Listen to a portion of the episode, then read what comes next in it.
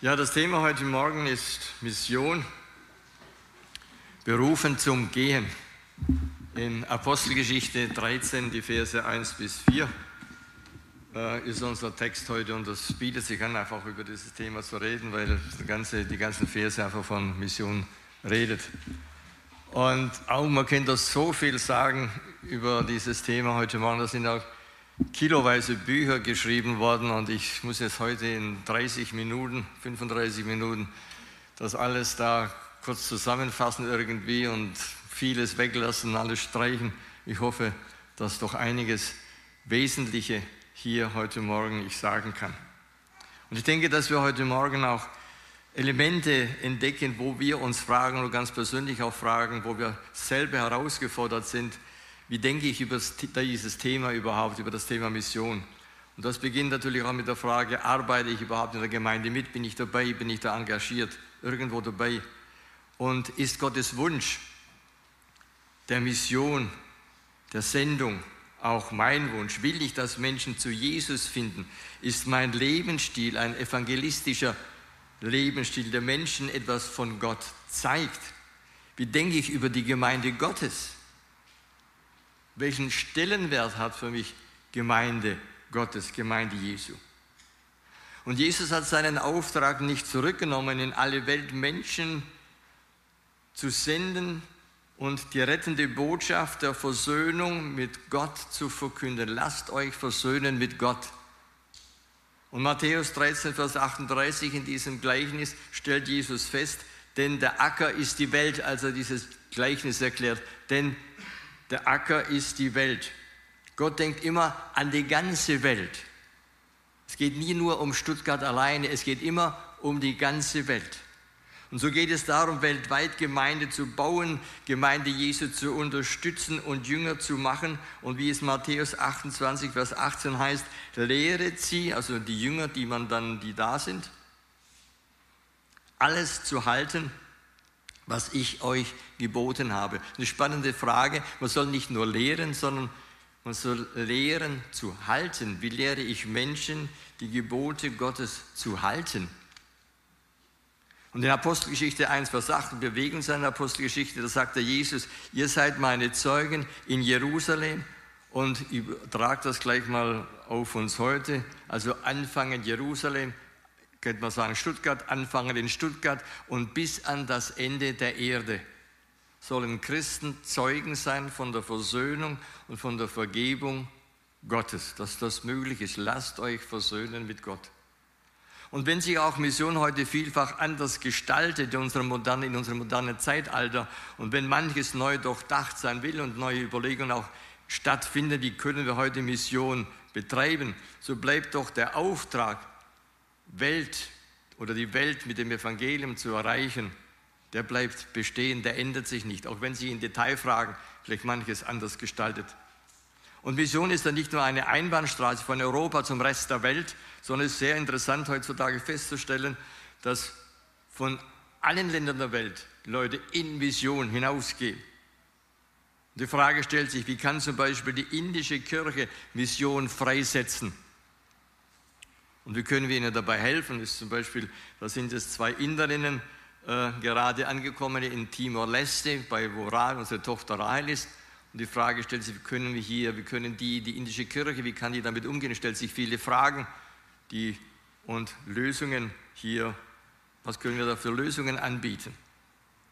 Und die Frage natürlich, die sich an uns alle lautet und stellt, heißt, wo ist mein Beitrag bei diesem Auftrag Gottes, die Welt zu erreichen?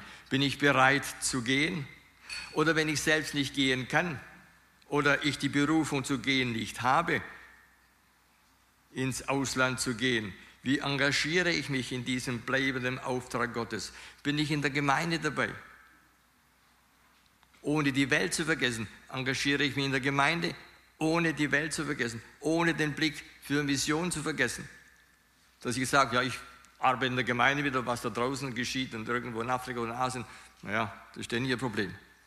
Und wie setze ich das dann auch um in meinem persönlichen Leben, den Gedanken an Mission, an Sendung? Unser Bibeltext steht in Apostelgeschichte 13, Verse 1 bis 4 und die lesen wir jetzt mal miteinander. Und da heißt es, Vers 1, es waren aber in Antiochien, in der dortigen Versammlung Propheten und Lehrer, Barnabas und Simeon, genannt Niger und Lucius von Kyrene und Maneen, mit, äh, der mit Herodes, dem Vierfürsten, großgezogen worden war, und Saulus. Und während sie aber dem Herrn dienten und fasteten, sprach der Heilige Geist, sondert mir nun Barnabas und Saulus zu dem Werk aus, zu dem ich sie berufen habe. Und Vers 3, da entließen sie sie, nachdem sie gefastet und gebetet und ihnen die Hände aufgelegt hatten. Sie nun, Vers 4, ausgesandt von dem Heiligen Geist, gingen dann hinab und so weiter und segelten sie nach Zypern. Also in Apostelgeschichte 13, die Verse 1 bis 4, finden wir den ersten Bericht über eine christliche Gemeinde, die Missionare ziehen lässt zu dem Auftrag, den Gott ihnen gegeben hat. Und was kann die Gemeinde Jesu? Das können wir heute von diesem ersten missionarischen Einsatz lernen. Das Erste, was wir uns heute Morgen anschauen, heißt, Gott gebraucht eine geistlich reife Leiterschaft. Mission lebt von geistlich reifer Gemeindeleitung, die die Führung des Geistes erkennt. In der Gemeinde zu Antiochien da gab es eine Gemeindeleitung. Da heißt es, sie dienten dem Herrn, da werden die verschiedenen Namen aufgezählt, die das umfasst hat. Dann hörten sie den Heiligen Geist reden, sie hörten Gott reden. Sondert mir nun Barnabas und Saulus zu dem Werk aus, zu dem ich sie berufen habe. Und was auch immer jetzt Propheten und Lehrer zu dieser Zeit in der Kirchengeschichte bedeuten mag, es bedeutet auf jeden Fall, dass wir es mit einer Gemeinde zu tun haben, dort in Antiochien, die von geistlich reifen Männern geleitet wurden, die auf Gott hörten, Vision sehen und Menschen aussenden. Und so eine Leitung haben wir in unserer Gemeinde, der City Chapel, auch. Geistlich reif zu sein und geisterfüllt zu sein, heißt, dass man nicht mal auch mal einen Fehler macht. Aber geistlich reif zu sein und geisterfüllt zu sein, heißt, ich höre auf Gott. Und wir haben es in unserer Gemeinde mit Ältesten zu tun, die geistlich reif sind. Denn sonst hätten wir nicht so viele Missionare ausgesendet. Leiter, die auf Gott hören und die 14 Mal von Jesus Christus und durch seinen Geist Gottes Stimme gehört haben, sendet mir aus die Angelika, sendet mir aus den Tom oder die Anne und den Stefan und die Rahel und den Christian und die Julia und wie sie alle heißen, zu dem Werk, das ich ihnen gezeigt habe. Sendet mir sie aus. Lasst sie ziehen. Und man muss geistliche Reife und Geistesfülle mitbringen, denn sonst hätten wir nicht so viele Menschen mit dem Segen Gottes und dem Segen der Gemeinde ziehen lassen. Als Beate und ich uns auf den Weg damals in uralter Zeit in die Mission auf den Weg gemacht hatten, da wären wir fast nicht gegangen. Ich bin am 1. Mai 1975 zum Glauben an Jesus gekommen. Und es war ein schöner, milder Frühlingstag. Ich wollte eigentlich ins Kino gehen und saß auf einem Stuhl in den Anlagen beim Schlossplatz.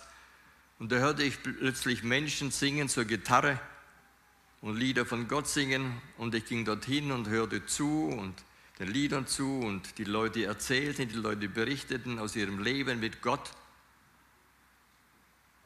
Und ich hörte diese Menschen sagen, dass dieser Gott ihnen ganz nahe ist, dass dieser Gott ihnen geholfen hat in den verschiedensten Lebenslagen. Und das war mir neu und ich sagte mir, was die haben, das brauche ich einen Gott, der zu mir kommt, einen Gott, der mir ganz nah ist, einen Gott, der in meinem Herzen wohnt. Und am gleichen Tag ging ich mit in die Gemeinde und ging nicht mehr fort. Und ich war fasziniert von Jesus und ich war fasziniert von Gott und ich war fasziniert vom Glauben.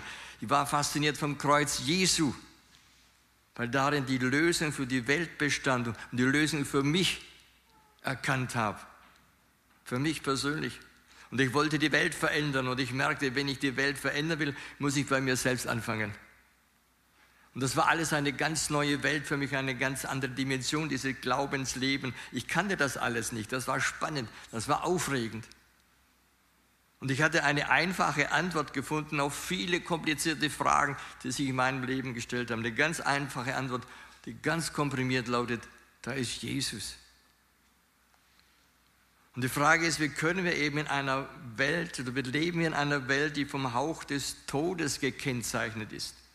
Eine Welt, die an sich selbst zugrunde geht und nicht an ihrer Endlichkeit oder nicht an ihrer Vergänglichkeit, sondern an dem Gesetz der Sünde und des Todes zugrunde geht.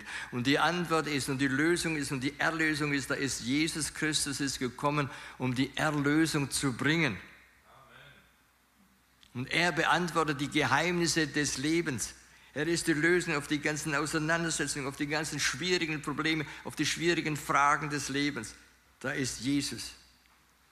Und so habe ich keine Bibelstunde verpasst, keinen Gottesdienst verpasst. Mein Leben war Gemeinde. Und ich habe mein Leben Jesus gegeben. Und schon nach wenigen Wochen wollte ich in die Mission, weil Jesus eben die Lösung auch für die ganze Welt ist, für die anderen ist. Und ich habe dann das Buch Glühende Retterliebe gelesen.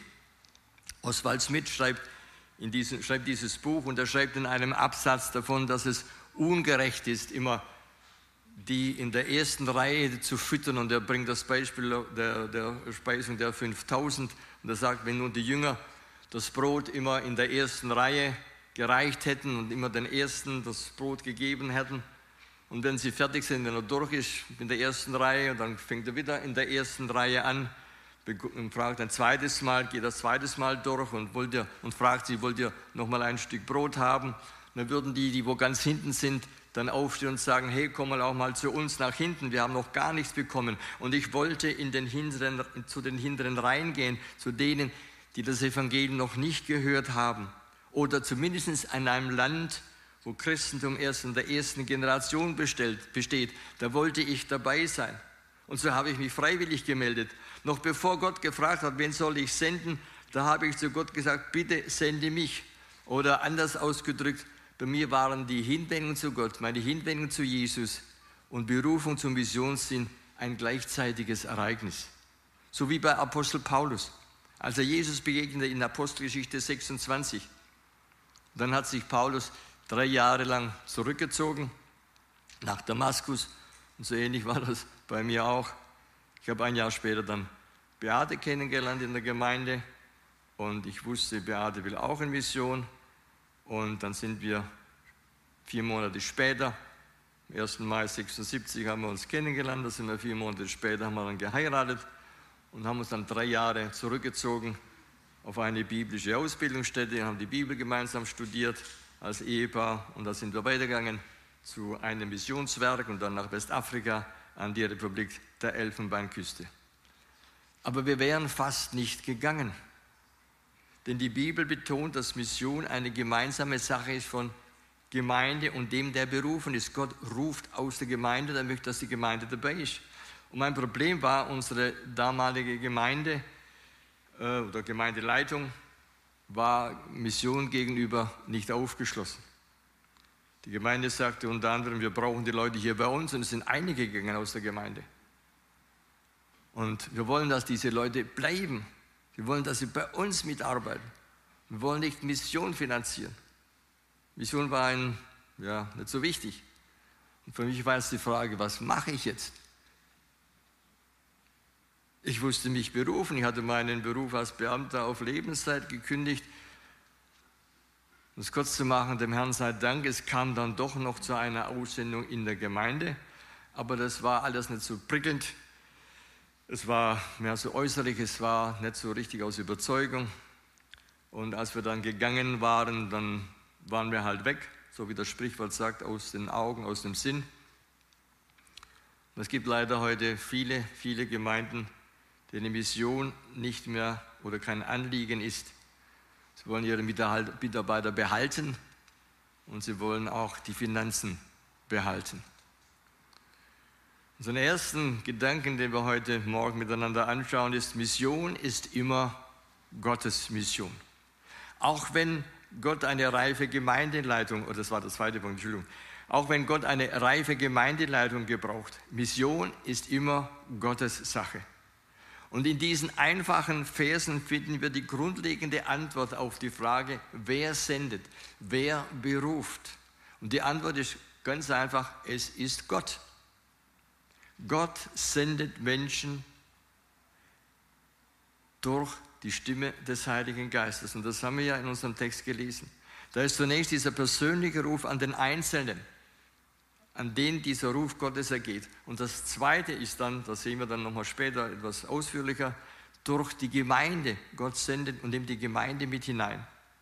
Also Berufung zur Mission, Berufung oder gesendet zu sein, geschieht durch den erhöhten Herrn, der durch seinen Geist zur Gemeinde und zu Menschen redet.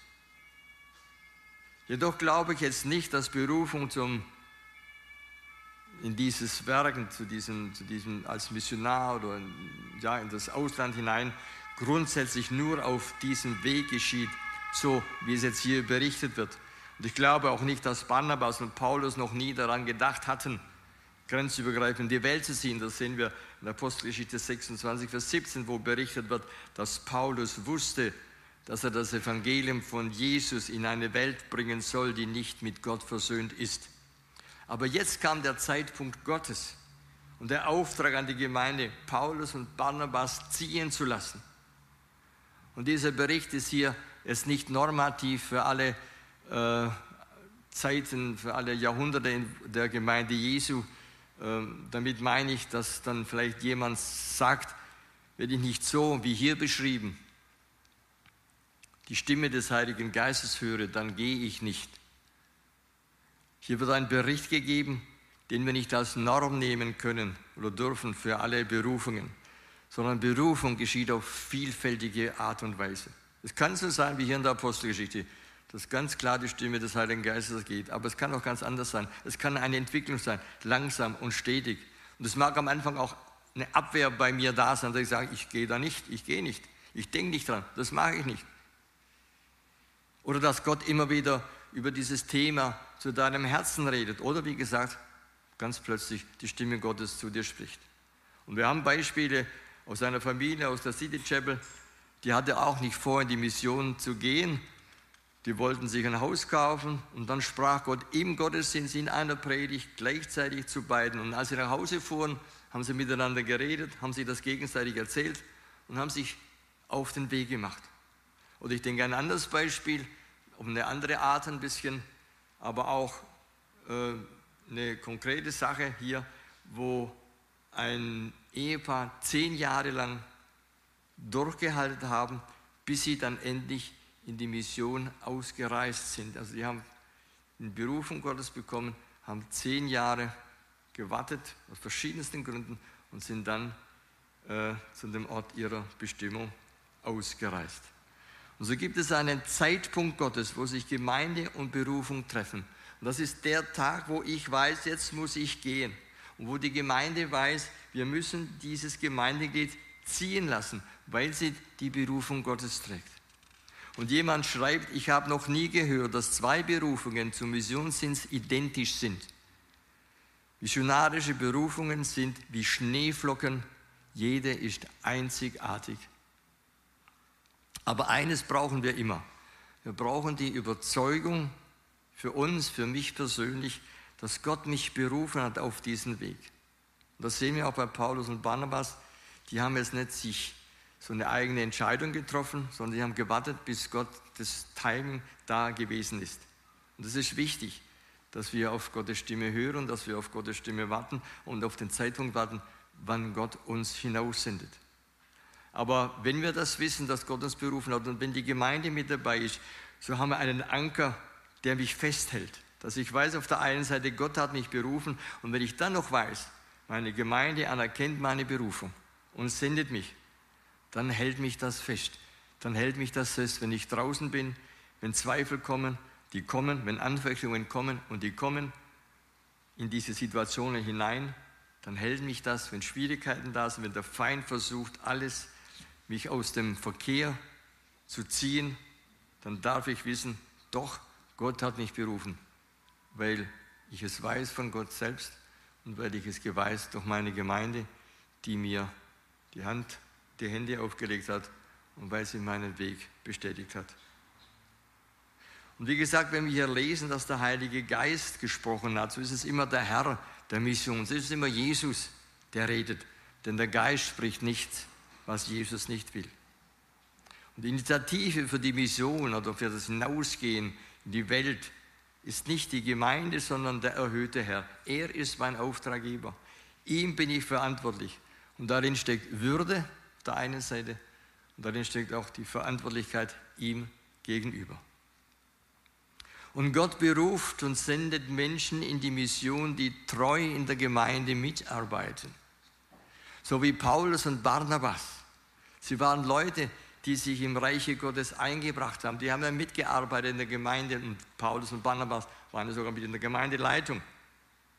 Es geht also um Leute, denen es ein Anliegen ist, dass Menschen den Weg zu Jesus finden, auch wenn sie dann vielleicht später in ihrem missionarischen Dienst keine Verkündiger des Evangeliums sind oder Gemeinde bauen, sondern Leute sind, die im Hintergrund arbeiten, die vielleicht nur zuarbeiten, mit Arbeiten beschäftigt sind, mit Finanzen beschäftigt sind oder Papierkrieg beschäftigt sind. Aber sie tun es deshalb, weil sie nichts Sehnlichstes sich wünschen, dass Menschen zu Jesus finden. Und gerade diese unterstützenden Leute gehören oftmals zu den vergessenen Missionaren. Und manche Leute wollen ihnen den Ehrentitel Missionar aberkennen oder sie als Missionare der zweiten Klasse einsortieren. Aber sie gehen, weil sie auch von Jesus berufen sind, weil sie auch von ihm gesandt sind. Und wir sagen hier im Bereich Mission, dass diejenigen, die wir ziehen lassen, dass sie mindestens fünf Jahre zur Gemeinde gehören sollten und mitgearbeitet haben sollten. Man soll sie kennen. Man soll wissen, ach, die Maria, das ist doch die vom Lobpreisteam. Ausnahmen gibt es immer, aber die sind nicht die Regel. Und deshalb ist Mitarbeiten in der Gemeinde, da kann das auch gefährlich sein, denn Gott beruft Menschen aus der bewährten Mitarbeiterschaft der Gemeinde. Und das Dritte, was wir uns heute Morgen anschauen, ist, die Gemeinde erkennt das Reden Gottes und sie sendet aus. Die Gemeinde erkannte das Wirken des Geistes und die Berufung im Leben ihrer Missionare und beauftragte und sendet sie aus, lässt sie ziehen, heißt es hier eigentlich. Gott hat die Gemeinde angesprochen, stellvertretend in den Leitern, die hier waren. Und gemeinsam, Leiter und Gemeinde erkennen, dass wir Menschen sind, die Gott möchte, dass, er sie, dass wir sie ziehen lassen. Und die Gemeinde muss die Stimmen des erhöhten Herrn durch seinen Geist hören und Menschen ziehen lassen. Und wir haben gesagt, Berufungen sind wie Schneeflocken.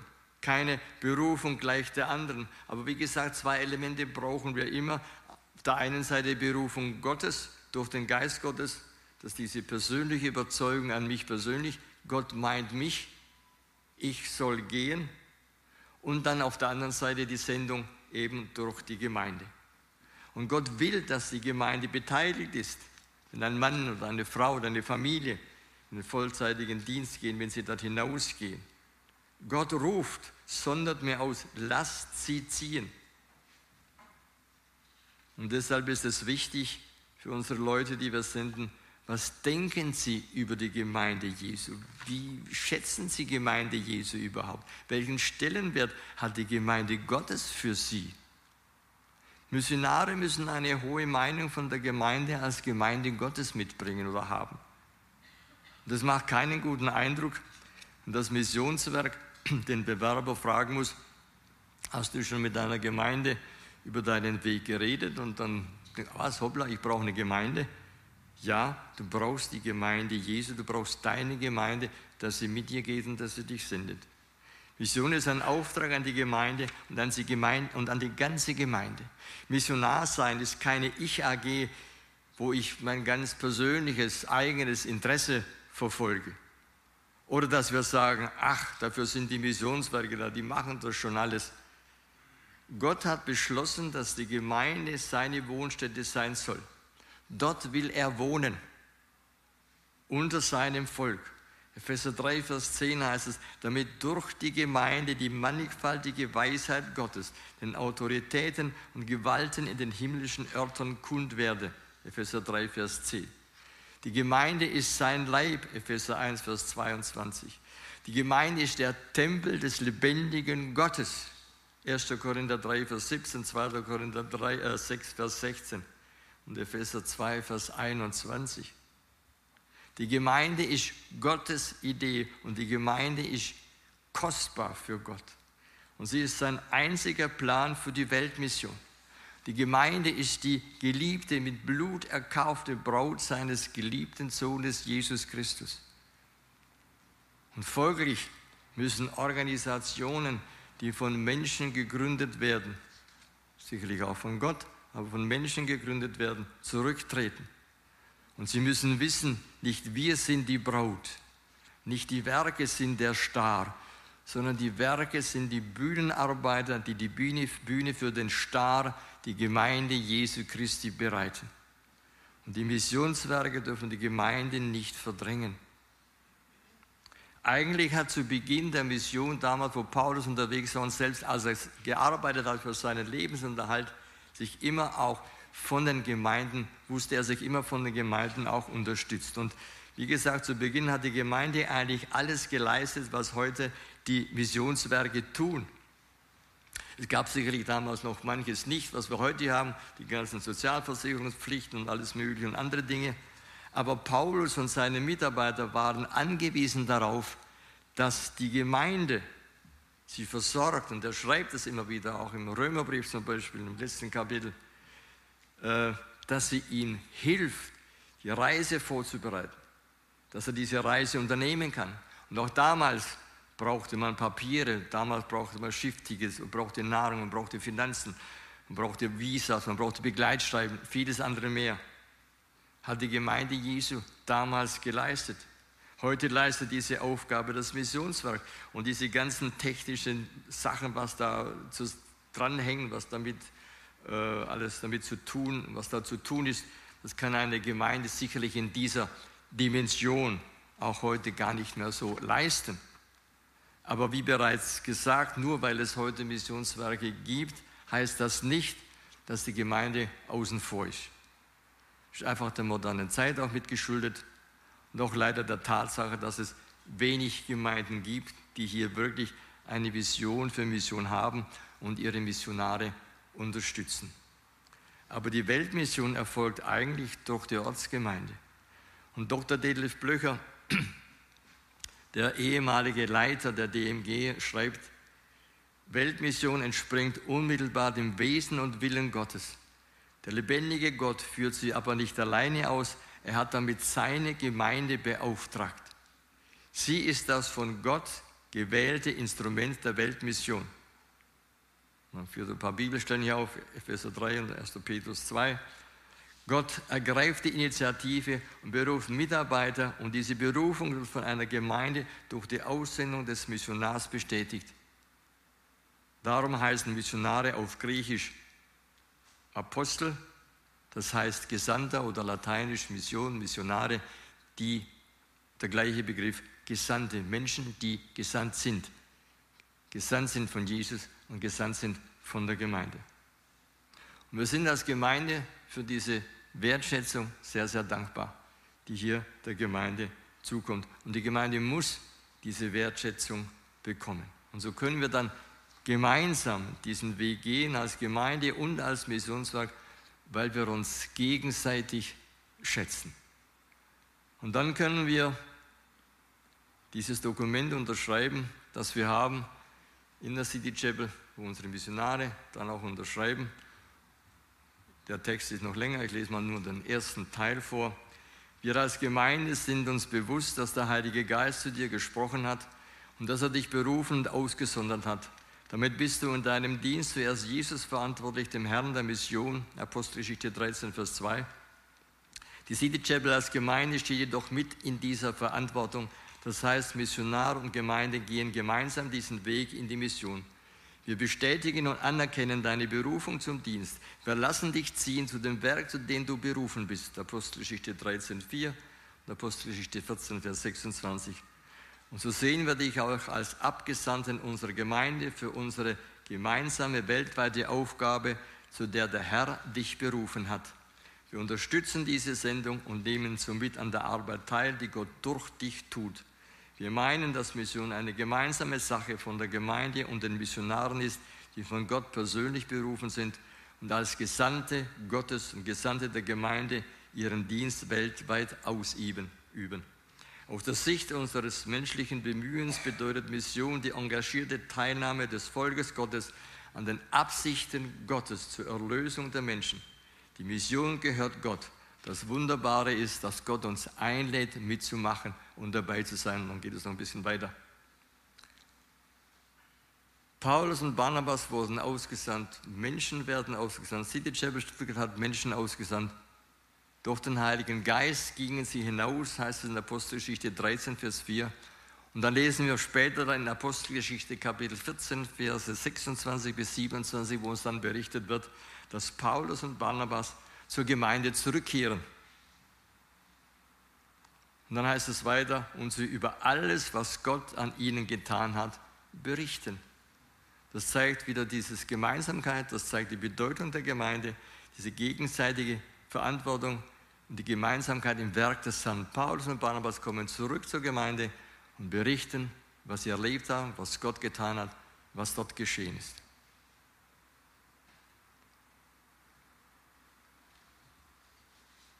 Und so sind Beate und ich dankbar, dass wir als Gemeinde aktuell 20 Missionare senden durften und dass die Gemeindeleitung Mission auf dem Herzen hat und bereit ist, Mitarbeiter ziehen zu lassen und sie auch finanziell zu unterstützen.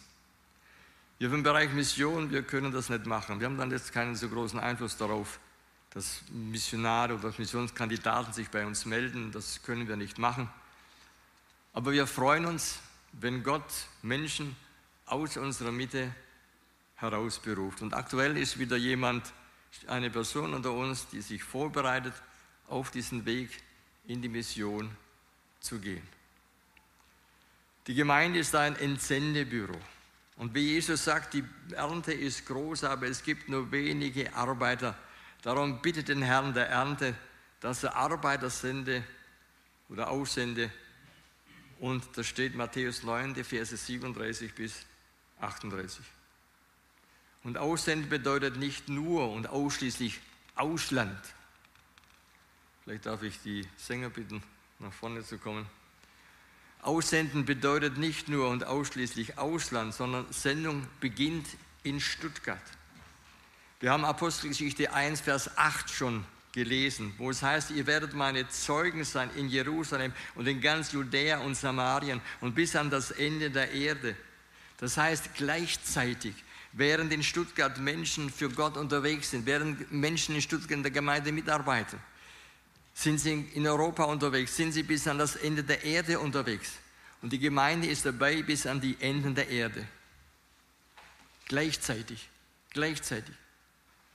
Und ich möchte jeden von uns heute Morgen ermutigen, Gott einen Blankoscheck zu geben, für sein Leben zu geben, dass er dich berufen darf zu dem, was er für dich auf dem Herzen hat.